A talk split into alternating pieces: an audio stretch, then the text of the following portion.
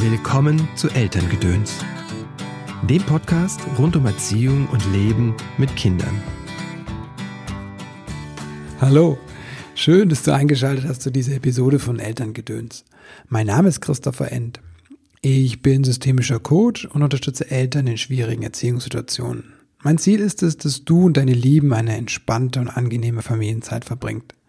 Dazu bringe ich dir hier im Podcast jede Woche entweder einen kurzen Tipp von mir oder ein ausführliches Interview mit einer Expertin oder einem Experten aus dem Bereich Psychologie, Pädagogik oder achtsames Leben mit Kindern.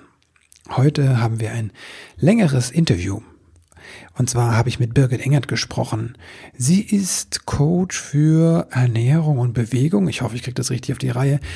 Das Besondere aber ist, dass sie jetzt dir kein, kein Diätplan verschreibt oder ein bestimmtes Sportprogramm, sondern dass sie dir hilft, wieder Zugang zu bekommen zu deiner somatischen Intelligenz, deiner Körperintelligenz, ne, dem Bauchgefühl. Und das finde ich großartig, weil es wirklich auf den Einzelnen geht und der Einzelne befähigt wird, das zu tun, was für ihn gut ist. Und weil ich selbst mit dieser somatischen Intelligenz schon sehr viel Erfahrung gemacht habe und mich das an vielen, vielen Stellen weitergebracht hat und ich da total beglückt immer bin, wenn ich da in den Kontakt mit mir und meinem eigenen äh, intuitiven Wissen komme. Deswegen finde ich das ganz großartig, dass Birgit das tut und das auch mit Familien macht. Und darum geht es heute. Intuitives Essen mit Familien oder in Familien. Und Essen kann, das weiß jeder, der Kinder hat, ganz schön herausfordernd sein. Jetzt aber Vorhang ab. Hallo Birgit, willkommen im Podcast. Hi Christopher, vielen Dank, dass ich dabei sein darf. Schön, dass du da bist. Möchtest du dich mal kurz vorstellen, sagen, wer du bist und was du tust? Ja, klar. Also ich bin die Birgit aus München. Ich bin Coach für intuitives Essverhalten und begleite hauptsächlich Frauen auf ihrem Weg zum Wohlfühl-Ich und bringe sie ja wieder zur Vernunft, was ihr Essverhalten angeht. Weil die heutige Gesellschaft meiner Ansicht nach geprägt ist von Verboten, von Regeln, von Dogmen, und ich bringe da einfach wieder ein bisschen Lockerheit, Gelassenheit rein, sodass jede Frau für sich einfach ein selbstbestimmtes Verhalten an den Tag legen kann, was ihr Ess- und auch ihr Bewegungsverhalten an den Tag äh, angeht, sodass sie am Ende in den Spiegel schauen kann und ein echtes Wow zurückbekommt.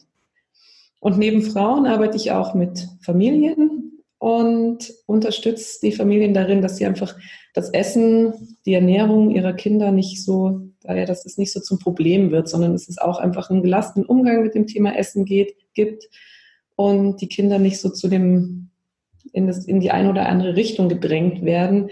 Und es gibt einfach sehr, sehr viele Familien, wo das Thema Essen so ein Streitthema geworden ist. Und auch da bringe ich einfach wieder mehr Gelassenheit rein, so dass man einfach sich in der Familie ums Wesentliche kümmern kann, ums Beisammensein, ums glückliche Beisammensein und es nicht jeden Tag Streit gibt, wenn es ums Essen geht. Was sind so typische Streitpunkte? Ist dein Teller auf oder ist nicht so viel? Das war, glaube ich, eher so in unserer Generation, vielleicht bei dir auch, ich weiß es nicht, bei mir teilweise schon, ähm, zum Glück nicht so extrem, aber heute ist es so, was ich beobachte, eher ist dein Gemüse und wenn du dein Gemüse gegessen hast, dann darfst du auch einen Nachtisch und isst nicht so viel Süßigkeiten und trink nicht so viel Limo, sondern lieber Wasser und also dieses, diese ganz klare Aufteilung in gesunde und ungesunde Lebensmittel, das ist eigentlich so die größte Problematik heutzutage, habe ich festgestellt. Wie gehe ich damit entspannt um, wenn das Kind ja, indem ich dem Kind einfach vertraue, dass es die richtigen Entscheidungen treffen wird. Wir alle kommen ja mit einer angeborenen sogenannten somatischen Intelligenz auf die Welt, also unsere Körperintelligenz die uns von der ersten Sekunde an signalisiert, was wir zu essen brauchen, wann wir was zu essen brauchen und wann wir aber auch genug haben. Und man kann das bei Babys vor allem sehr schön beobachten. Die können ja noch nicht viel anders als schreien und das tun sie, wenn sie Hunger haben. Und wenn sie dann satt sind, hören sie eben auf zu trinken oder zu essen. Und genau diesen Prozess sollte man einfach so lang wie möglich versuchen aufrecht zu, zu erhalten und zu unterstützen, und sobald ich da mit irgendeiner Regel reingrätsche, geht eben dieser natürliche Instinkt mehr und mehr verloren. Weil die Kinder einfach denken, okay, wenn ich jetzt Lust auf was Süßes habe, dann stimmt irgendwas mit mir nicht, weil Mama sagt ja, ich soll die Süßigkeiten vermeiden. Und das führt dann dazu, dass nicht nur dieses Hungersättigungssignal nicht mehr so stark beachtet wird von dem Kind und dieser, diese Verbindung zum inneren Ich verloren geht, sondern auch dazu, dass der Selbstwert irgendwann mehr und mehr sinkt, je mehr man da reinredet. Und äh, man sieht es auch bei den Erwachsenen heute, so viele Menschen und vor allem Frauen essen einfach nicht mehr aufgrund ihres Bauchgefühls, sondern aufgrund irgendwelcher äußeren Einflüsse, die ihnen sagen, was sie zu tun haben, um schlank zu sein, um abzunehmen, um gesund zu, zu bleiben, um alt zu werden und, und, und. Und diese Verbindung zu meinem Inneren, was mir sagt, was mir eigentlich sagt, was richtig wäre, ist bei ganz vielen nicht mehr da. Und die Basis ist eigentlich das Vertrauen, was da zu einem selbst fehlt. Das heißt, wenn ich jetzt ein ganz kleines Kind habe, das anfängt zu essen, mache ich was oder was nicht? Ja, essen lassen mhm. und äh, möglichst viel verschiedene Sachen anbieten. Also mhm. das lebt auch von der Vielfalt, denn wenn das Kind weiß, was es alles gibt, vor allem Natürliches im Idealfall, dann kann der Körper sehr viel besser signalisieren, was er gerade braucht, weil er einfach mehr Sachen kennt. Wenn ich dem Kind jetzt jeden Tag nur Schokolade, Gummibärchen und Äpfel hinlege, weiß ich nicht, was passiert. Da wird es bestimmt auch zwischen den drei Dingen abwechseln. Wenn es aber dann im sechsten Lebensjahr auf einmal Beeren und Bananen bekommt, dann kann es sein, dass es das positiv annimmt. Es kann aber auch sein, dass es sagt, nee, kenne ich nicht, esse ich nicht, weil es einfach diese Vielfalt gar nicht gewohnt ist. Hm.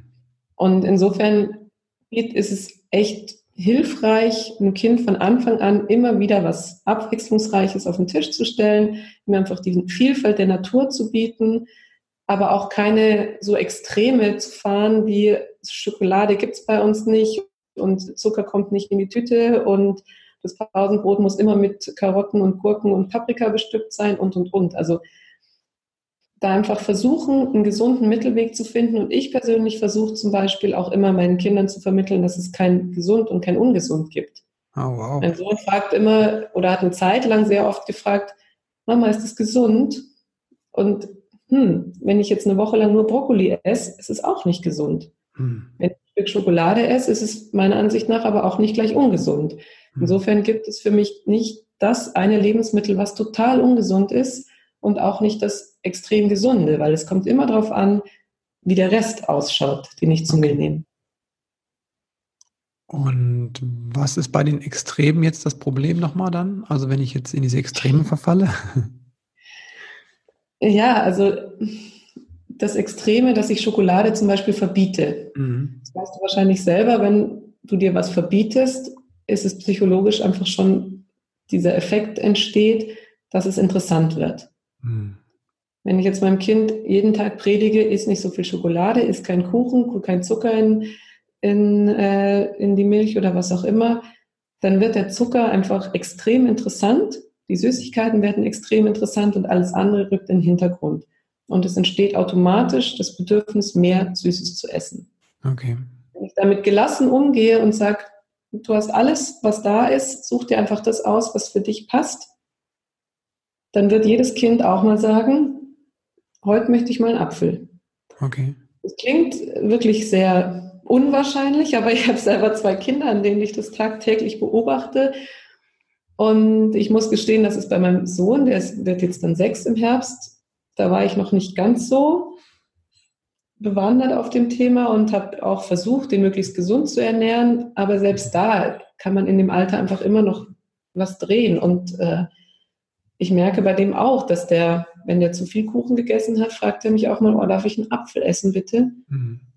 Und meine Tochter ist sowieso, die, die unterscheidet überhaupt nicht zwischen Obst, Gemüse, Schokolade, Gummibärchen. Die schaut halt einfach auf, was sie Lust hat und isst mindestens genauso viel Obst und Gemüse, wie sie auch andere Sachen isst. Wenn nicht okay. sogar mehr. Und das wow. ist immer erstaunlich und spannend zu beobachten, und es gibt auch bei mir immer wieder so Aha-Momente, wenn ich meine Kinder frage, hey, wollen wir Eis essen gehen? Und beide so, oh nee, wird nicht. Keine Lust. Wow. Okay, wow. Wie hast du das geschafft? ja, genau so, indem ich einfach ihnen nichts verbiete, indem ich mit ihnen Eis essen, essen gehe, wenn sie Lust haben, indem ich auch nicht sage, heute aber nur eine Kugel, weil sonst gibt es äh, es gibt wieder mehr Gemüse oder so. Also ich versuche es einfach wirklich äh, so zu steuern, dass ich sie wirklich frage, ob sie Lust auf das Essen haben, wenn sie was Süßes wollen oder auch wenn sie was anderes essen wollen und versuche da sehr auf die Bedürfnisse einzugehen. Weil manchmal wird das auch verwechselt, wenn ein Kind gelangweilt ist, wenn es traurig ist, wenn es eigentlich eine Kuscheleinheit bräuchte, wenn es vielleicht auch einfach nur Durst hat, ist dieses Signal nach irgendwas Süßem da.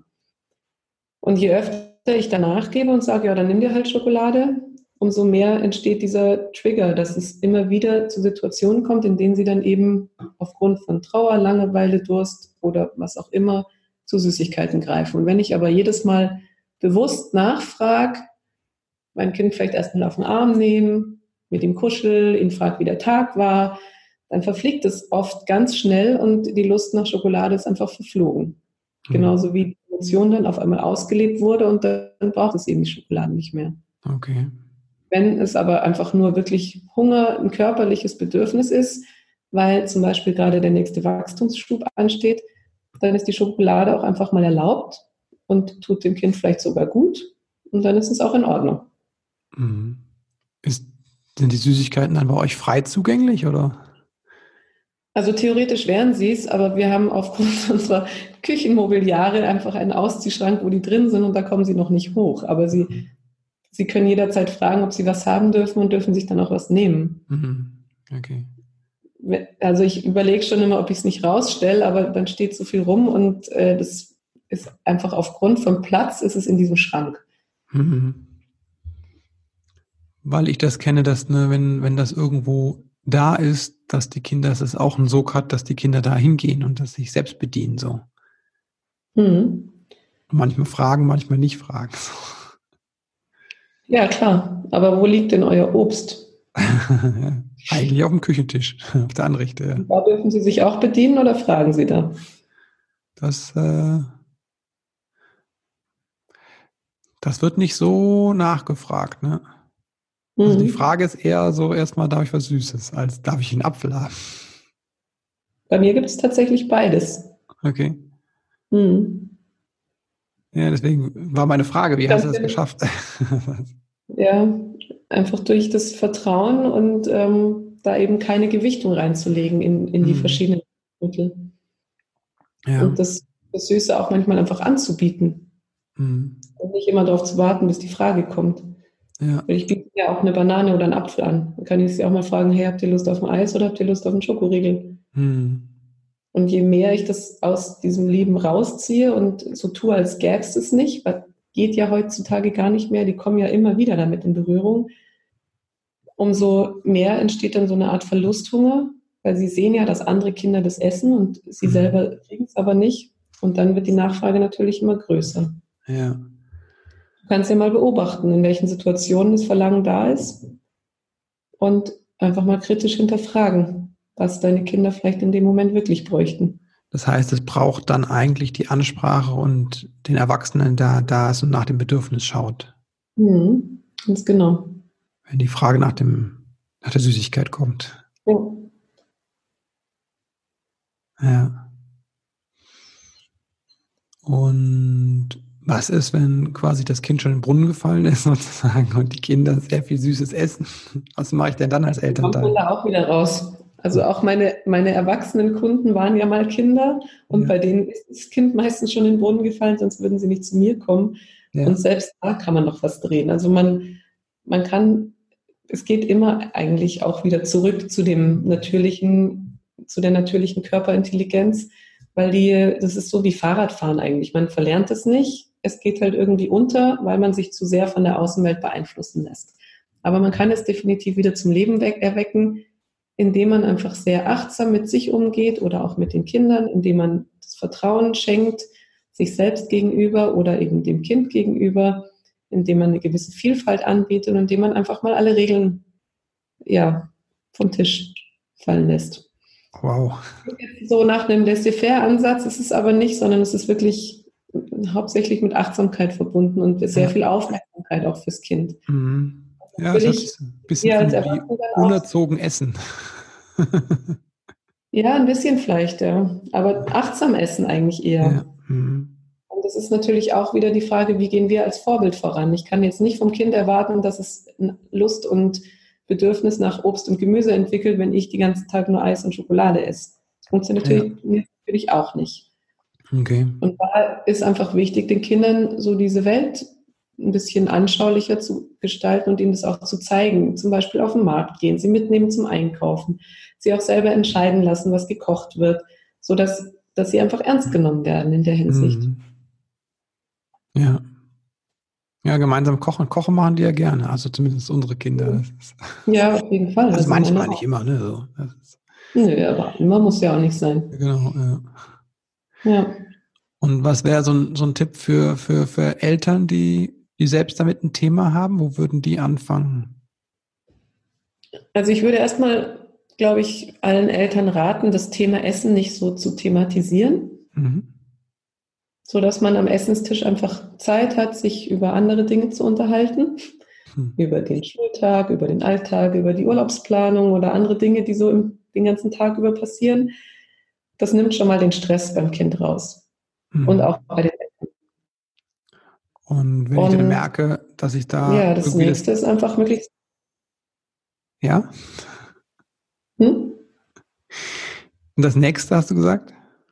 Ja, das nächste wäre dann einfach eine gewisse Vielfalt anzubieten und immer wieder probieren lassen. Und wenn das Kind einmal äh, keine rote Beete mag, dann heißt das nicht, dass es die nicht, dass es die für immer nicht mag. Mhm. Und dann einfach sich selber auch zu öffnen und den Glauben daran behalten, dass ein Kind einfach alles immer mal wieder probieren kann und es durchaus auch schmecken kann. Weil so oft geht man mit den Gedanken ins Essen als Elternteil, ja, das schmeckt denen sowieso nicht. Mhm. Weil es ja irgendwie in der Gesellschaft verankert ist, dass auf der Kinderkarte stehen muss Schnitzel mit Pommes und Spaghetti Bolognese und äh, Pizza. Mhm. Dass ein Kind aber auch was anderes essen könnte, wie zum Beispiel Muscheln oder Shrimps oder Schafskäse oder äh, Quinoa oder was auch immer, daran denkt man meistens gar nicht. Wenn man sie aber mal lässt und vielleicht ist es für manche Kinder ja auch mal eine coole Erfahrung, sich von der großen Karte was aussuchen zu dürfen, dann äh, wird man wirklich Erstaunliches erfahren, nämlich dass Kinder sich auf einmal Sachen aussuchen, von denen man es für möglich, nicht für möglich gehalten hätte, dass sie die wirklich essen wollen, könnten, wollen. Ich kenne das ja, dass unsere Kinder auch mal sehr spezielle Geschmäcker hatten, immer so phasenweise. Ne? Dann wurde das eine Kind hat dann Oliven geliebt, ne? das andere Kind hat dann das überhaupt nicht gegessen. Ne? Das war immer so sehr in Phasen und dann ähm, der Käse war dann total lecker und dann irgendwann war der gar nicht mehr angesagt. Ne? So, und genau. Ein Stück weit ist das so, ne, bei uns auch gelebt. Aber ich sehe bei anderen, die sind auch immer wieder erstaunt, wenn dann, die sprechen dann so ganz stolz, unser Kind mag Sushi. Ne? So als wäre das was Besonderes. Ja, vor allem ist die Frage, ob es so toll ist, wenn ein Kind Sushi mag. Also. Ja. Und das ist auch wieder dieses, dieses in Schubladen denken. Mhm. Diese Familie assoziiert wahrscheinlich mit Sushi was Gesundes. Oder was Besonderes, ja, ja. Oder was Besonderes, ja. Und je weniger man da die Gewichtung in gesund oder ungesund packt, umso entspannter wird es für alle. Ah, okay, auch das ist wieder quasi eine also Schublade. Also, ja, vor allem wenn ich an meine Kindheit zurückdenke, ich habe auch Zucker gegessen, ich habe auch Süßigkeiten gegessen. Warum sollen unsere Kinder das nicht auch dürfen? Nur weil aktuell alle Welt schreit, Zucker ist Gift. Mhm. Als ich klein war, war Fett Gift. Mhm. Und alle haben versucht, das Fett zu vermeiden.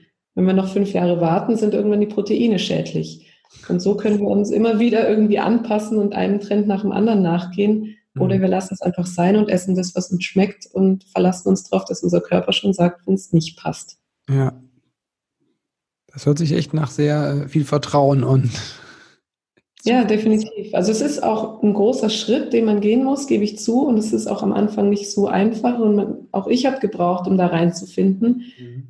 weil es, ja, ich habe, glaube ich, am Anfang auch eher dazu tendiert, auf einmal alles zuzulassen, weil es natürlich auch anstrengend ist, immer zu gucken und wirklich nachzufragen und zu schauen, welches Bedürfnis steckt jetzt dahinter. Es ist schon sehr zeitintensiv. Aber am Ende ist es auch eine Riesenerleichterung, weil ich einfach nicht jedes Mal den Kampf habe beim Essen. Ich muss nicht jedes Mal diskutieren, ist jetzt bitte deine Paprika. Mhm. Und ich sehe das bei Freunden, wenn ich zu Besuch bin bei anderen, da wird nur gestritten am Essenstisch. Mhm weil der eine kein Gemüse mag und du musst aber mindestens so viel Gemüse und bevor du den Teller nicht leer ist, kannst du nicht spielen und du stehst jetzt nicht auf, weil nachher gibt's nichts mehr und, und, und, und, und. Mhm. Und da ist Essen einfach absolutes Stressthema. Und das, mhm. wenn ich mir vorstelle, wie so ein kleines fünfjähriges Kind all diesen Stress abbekommt, da würde mir dann Essen auch keinen Spaß mehr machen. Mhm. Ja, ja, das ist äh, interessant. Ne? Ich meine, bei anderen sehe ich das immer sehr gut, wenn die dann sowas sagen wie, du hast noch nicht genug gegessen. Da denke ich mir immer, woher weißt du, wie viel denn das Kind gerade braucht?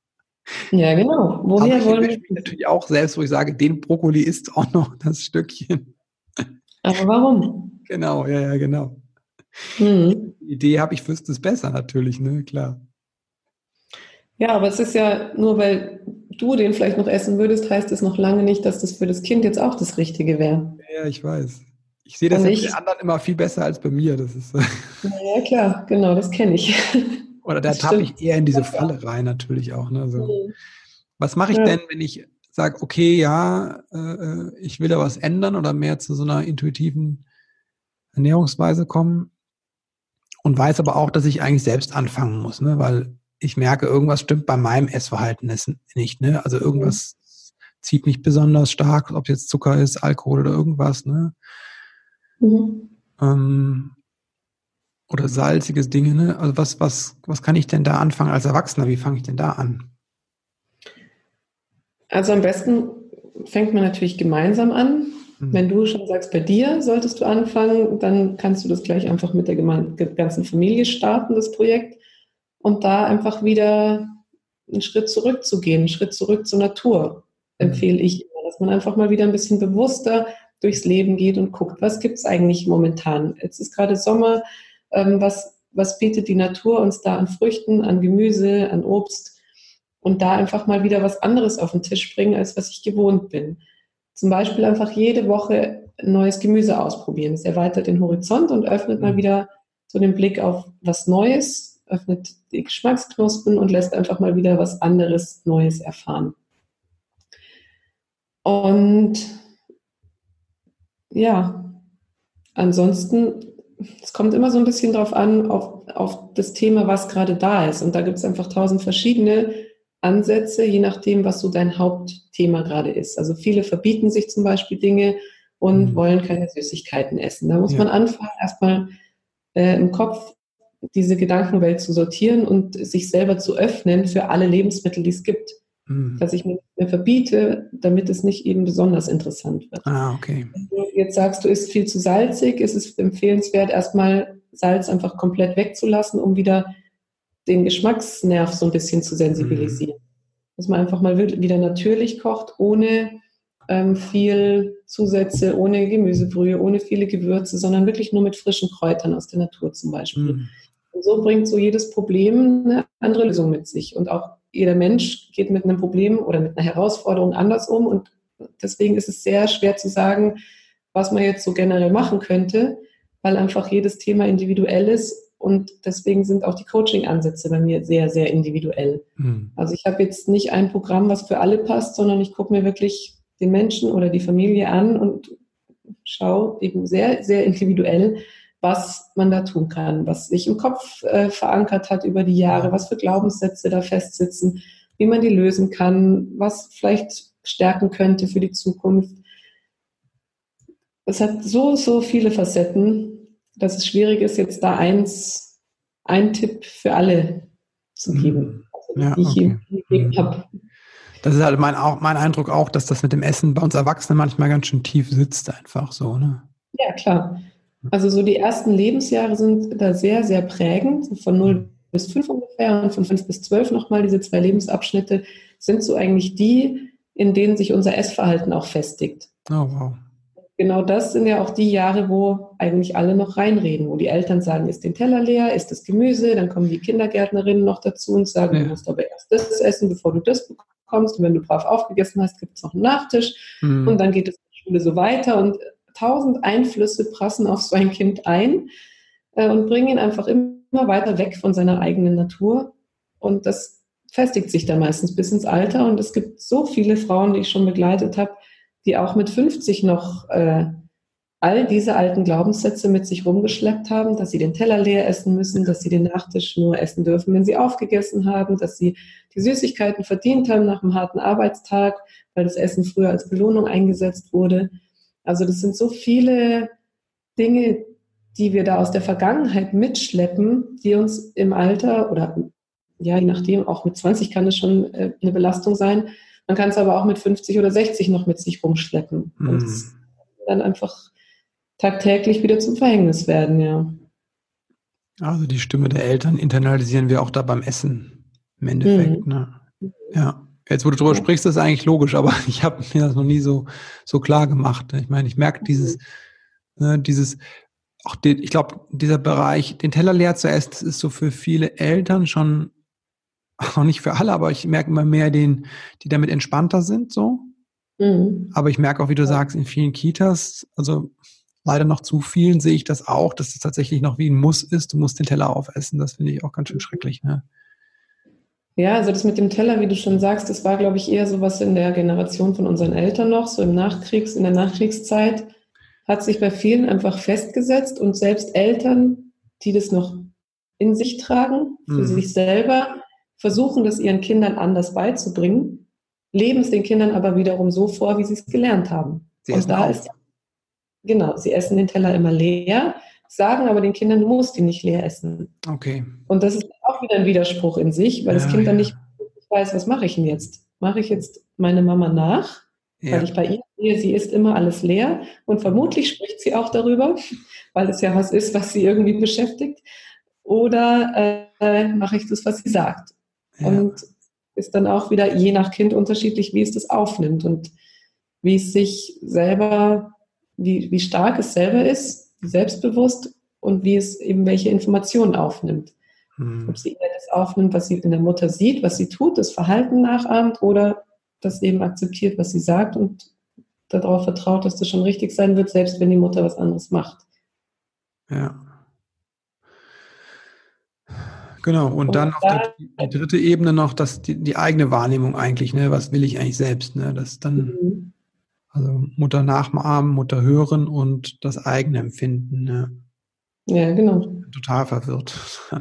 Also sehr vielschichtig und nicht so einfach. Ein durchaus komplexes Thema, ja. Ja, ja, ich merke es. Und mir ist das natürlich in der Erziehung klar, diese ganzen Dinge, aber ne, das ist, finde ich, echt spannend, dass das so im, im Essen natürlich, also ich meine, ist logisch, jetzt wo wir darüber sprechen, dass das im Essen diese Glaubenssätze, ne, diese eigene Erfahrung, die du weitergibst, unbewusst, auch wenn du vom Kopf her was anderes machen möchtest, dass diese Konflikte ja. auch im Essen vortragen einfach oder diese, ja. Und das Essen ist ja meistens nur das Ventil für irgendwas, was sich in mir selber nicht gelöst mhm. hat. Also ja. meistens Emotionen, die damit reinspielen, die entweder nicht ausgelebt werden, die nicht gehört werden, nicht geachtet werden, sodass ich am Ende irgendwann zum Essen greife. Also ich mhm. heutzutage glaube ich wirklich nicht dran, dass irgendjemand übergewichtig oder essgestört ist, weil er nicht weiß, wie er sich ernähren sollte. Ja weil es ja wirklich genug Informationen gibt, was ist gesund, was ist ungesund. Aber die wenigsten achten wirklich darauf, was sie für sich selber, für ihren eigenen Körper tun sollten und achten eben eher auf irgendwelche Regeln, die es gibt. Ja. Oder achten gar nicht drauf, ne? So, alles. Ja. Mhm. Oder achten gar nicht drauf oder lassen eben die Emotionen in, im Vordergrund äh, darüber entscheiden, was sie letztendlich dann und wie oft sie essen. Ja. Ja.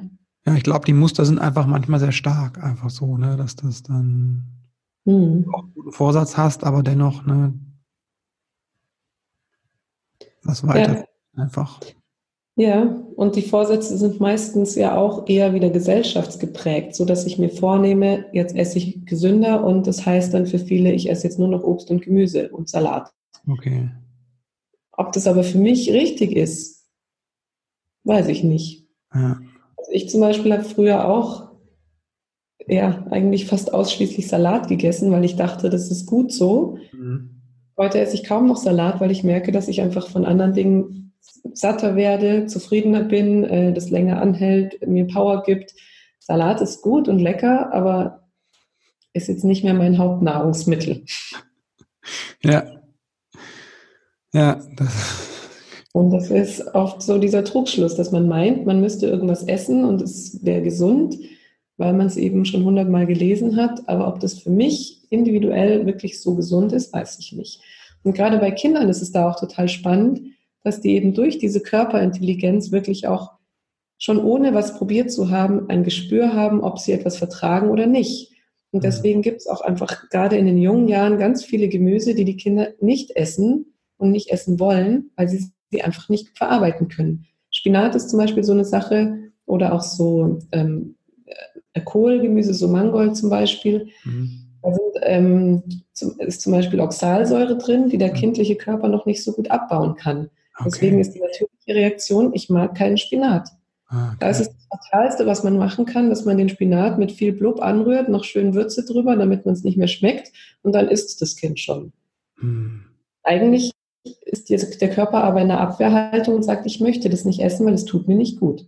Hm. Und das sollte man dann auch einfach akzeptieren. Und nicht so versuchen, das Gemüse pürieren und dann unter die Tomatensauce mischen, weil der, das Kind weiß schon, was gut ist und was nicht. Und wenn man es ja. immer wieder anbietet, dann wird es auch irgendwann sagen, ach cool, das probiere ich mal, vielleicht schmeckt es ja doch. Ja. Auch wir haben nicht jeden Tag Lust auf das Gleiche. Ja, man kann jeden Tag Lust auf eine Karotte oder eine Paprika oder ein Brokkoli. Und genauso ist es bei den Kindern auch. Und das sollte man einfach akzeptieren. Naja, und wenn die auch sehen, ne, dass Mama und Papa sich so ernähren, dann übernehmen die das auch, wenn sie es auch selbst nicht erstmal essen. Ne? Mhm, Speichern sie genau. ab. Ah, Mama hat immer so sich ernährt. Ne? Dann ist das einfach im Unbewussten und dann genau. viele Muster kommen ja daher oder unsere Verhaltenssachen, dass einfach wir Dinge tun, die wir in der Kindheit gesehen haben bei unseren Eltern. Ne? Genau. Ja. Okay, dann wären wir wieder bei der Verantwortung bei uns. Mhm.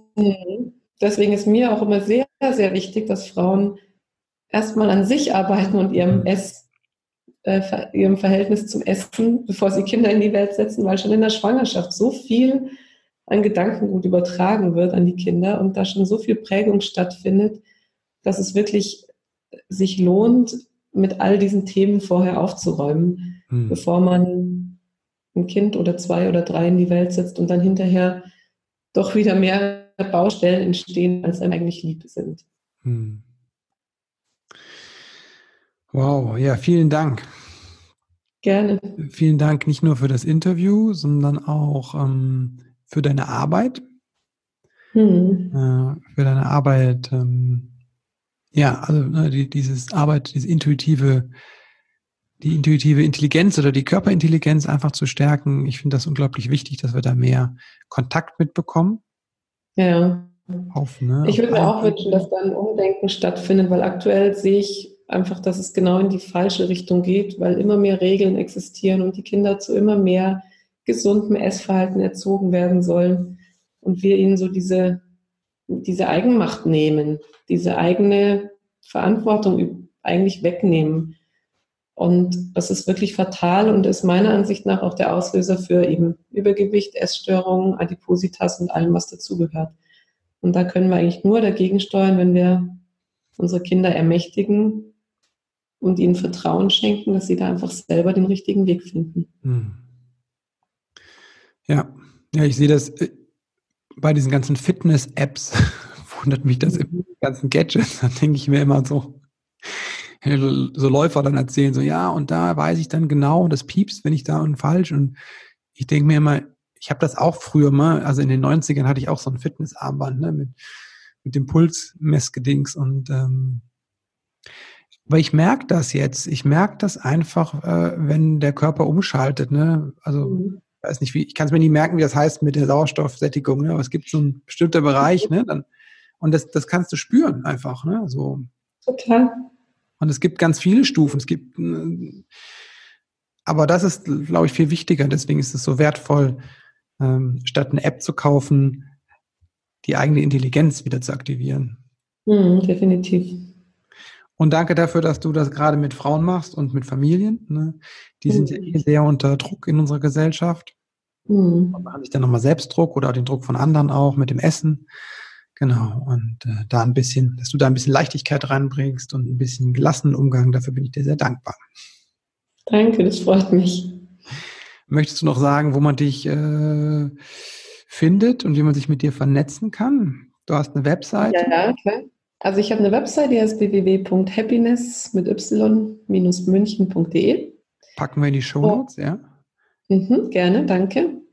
Und äh, genau, da erfährst du alles über mich und meine Angebote. Ich biete für Frauen Tagescoachings an, entweder alleine oder in einer Gruppe. Und das ist eigentlich auch so mein Lieblingsprogramm. Oh Happy Day heißt es, weil, weil ich einfach sehr gerne, sehr effizient und effektiv arbeite. Und man wird es kaum glauben, aber man kann an einem Tag Berge versetzen. Wow. das Ganze, jeden Kunden, der aus so einem Tag rausgeht, begleite ich dann auch gerne langfristig noch über einen Zeitraum von sechs oder zwölf Monaten oder noch länger, ganz nach Bedarf. Und da reicht aber meistens so ein Termin pro Monat aus, den ich gerne online mache oder auch offline bei mir hier im Studio. Und letztens hatte ich erst eine Kundin, die extra aus Erfurt angereist ist zu meinem Tagesworkshop. Das hat mich sehr geehrt mhm. und zeigt aber auch, wie wichtig das Thema für manche Frauen ist. Und da wünsche ich mir einfach ganz viele Frauen begleiten zu dürfen. Genau, das gibt es sowohl in der Gruppe als auch im 1 zu 1 Gespräch und äh, für Eltern werde ich demnächst auch wieder einen Gruppenkurs anbieten. Details gibt es dann aber auch auf meiner Seite. Und ich habe auch einen eigenen Podcast in Happy Talk, wo es um immer wieder verschiedene Themen rund ums Essen, um Achtsamkeit, um Selbstliebe und das intuitive Essverhalten geht. Super. Und Social Media, ich weiß, du bist auf Instagram aktiv? Genau, Instagram, Facebook, äh, Pinterest sind so meine Hauptkanäle. Ja. Yeah. Genau.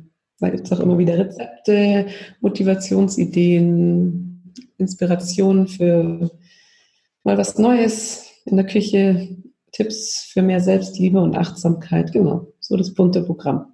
Ja, ich merke, du bist immer sehr fleißig. ja. Mir ist es einfach wichtig, dieses Thema in die Welt zu tragen, weil ich, ja, weil mir meine Kinder selber wichtig sind und ich ihnen einfach eine schöne Zukunft schaffen mhm. möchte. Die soll nicht geprägt sein von irgendwelchen strengen Regeln, die am Essenstisch gelten. Und natürlich will ich auch, dass sie gesund groß werden, was aber für mich nicht heißt, dass sie jeden Tag äh, viel Obst und Gemüse essen müssen, sondern dass sie auch gesund im Kopf bleiben und sich da nicht so einen Druck machen müssen. Ja, hm, schön. Jetzt habe ich noch drei Fragen zum Abschluss, die kriegen alle meine Gäste. Wenn du an deine eigene Kindheit äh, denkst, mhm. war, vielleicht hat was gefehlt, was du dir selbst beibringen musstest. Was war das? Hm. Was du nicht gelernt hast quasi von deinen Eltern. Hm. Hm. Schwierige Frage, denn ich bin mit meiner Kindheit äußerst zufrieden gewesen und finde, dass ich eine sehr tolle Kindheit hatte und meine Eltern mir viel ermöglicht haben. Was ich mir im Nachhinein selber beibringen musste, glaube ich, ist äh, ja das intuitive Essverhalten. das habe ich nicht so zu 100 Prozent mit äh, auf den Weg bekommen. Wenn ich das mitbekommen hätte, hätte ich nicht mit 15 meine erste Diät gemacht und mich 20 Jahre lang mit mir und meinem Körper auseinandergesetzt. Aber dann wäre ich jetzt auch nicht hier. Hm. Wofür bist du deinen Eltern dankbar?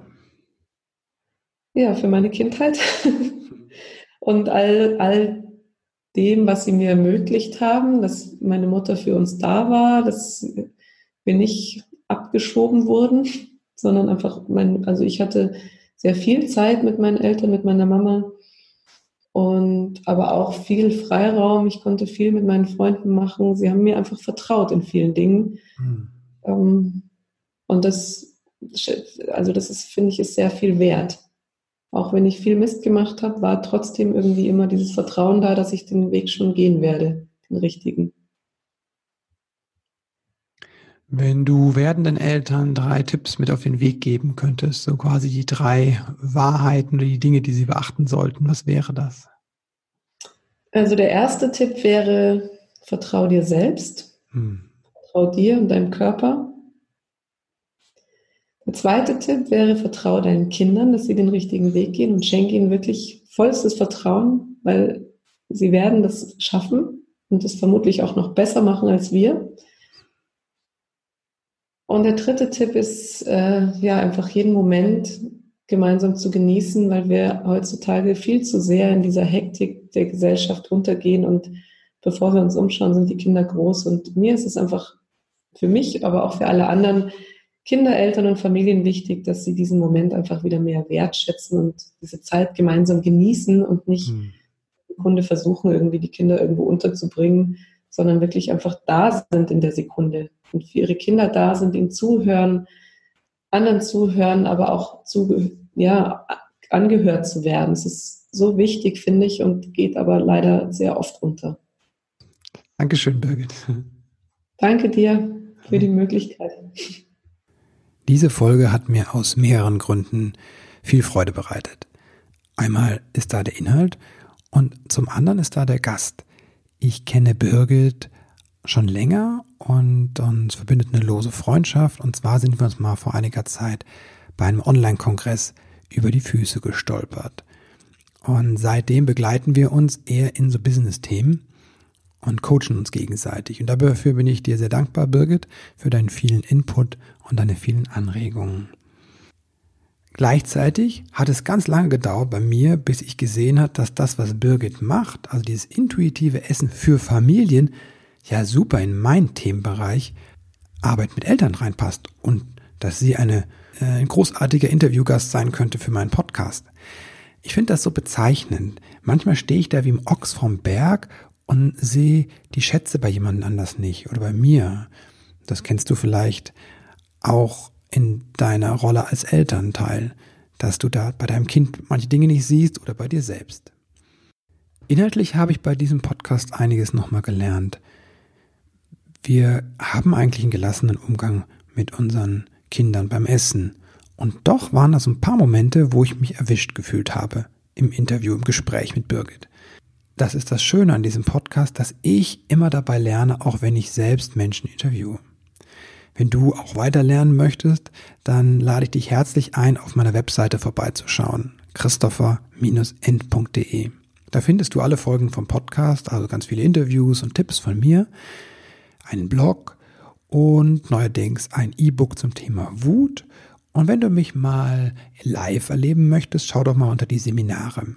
Aktuell steht da der Kreis der Väter, also für Väter aus dem Großraum Köln, ein Angebot. Der startet am 10. Oktober und es sind noch Plätze frei. Also hurtig, falls sich das interessiert. Ja, das war's für heute. Ich wünsche eine tolle Woche. Dieser Podcast kommt ja etwas später, nicht montags wie sonst. Sorry dafür. Trotzdem eine ganz tolle Restwoche dir noch und bis bald.